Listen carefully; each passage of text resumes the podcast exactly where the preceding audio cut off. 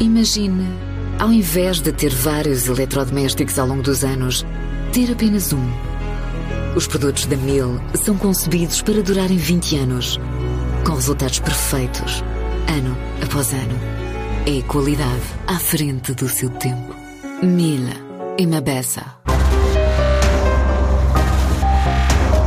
CEIA quer participar na descarbonização de pelo menos 20 cidades europeias, seguindo a pegada ecológica da própria União Europeia, que quer libertar de carbono uma centena de cidades até 2030. E tal é possível com a ajuda da plataforma AIR, agora apresentada na Cimeira do Clima da ONU em Glasgow. Os especialistas do Centro de Engenharia e Inovação de Matosinhos participam em duas conferências. A primeira sob o tema Pricing Carbon to Support a Transition to Net Zero e a segunda é um encontro promovido pela Google para apresentar o projeto HAIR.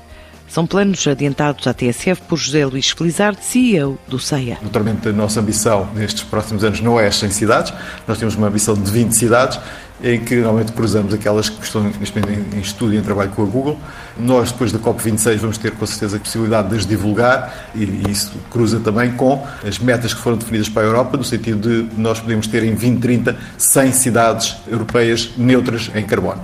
E, na realidade, a nossa plataforma é um dos instrumentos que contribui a partir da área da mobilidade, que, como sabem, representa aproximadamente 25% das emissões geradas dentro das cidades, que contribui explicitamente para que isso possa vir a acontecer. Este é um projeto que já valeu uma parceria com a Google, num programa que concorreram mais de mil candidatos e o CEIA ficou entre os 10 selecionados para implementar a plataforma Air nas primeiras cidades internacionais já na primavera do próximo ano. Esta fase de aceleração foi concluída em setembro. Iniciamos agora com a Google o processo de identificação das cidades que achamos mais estimulantes estar presente.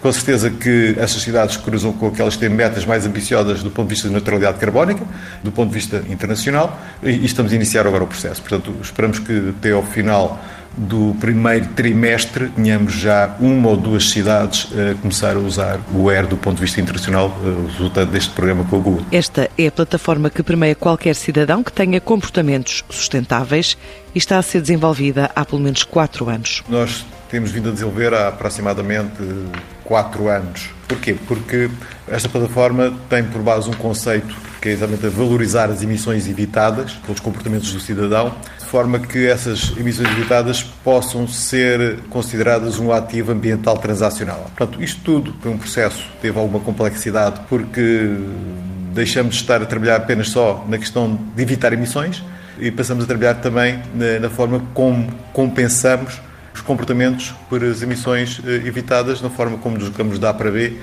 eh, em função dos meios que usamos. Portanto, a esse nível, realmente vai-nos permitir realmente expandir a plataforma para várias cidades. Nós já tínhamos, de certa forma, iniciado este processo e a questão do NEB veio reforçar essencialmente isto. Ou seja, nós hoje temos uma plataforma que é reconhecida na Europa como a primeira plataforma que permite fazer a quantificação das emissões evitadas em tempo real.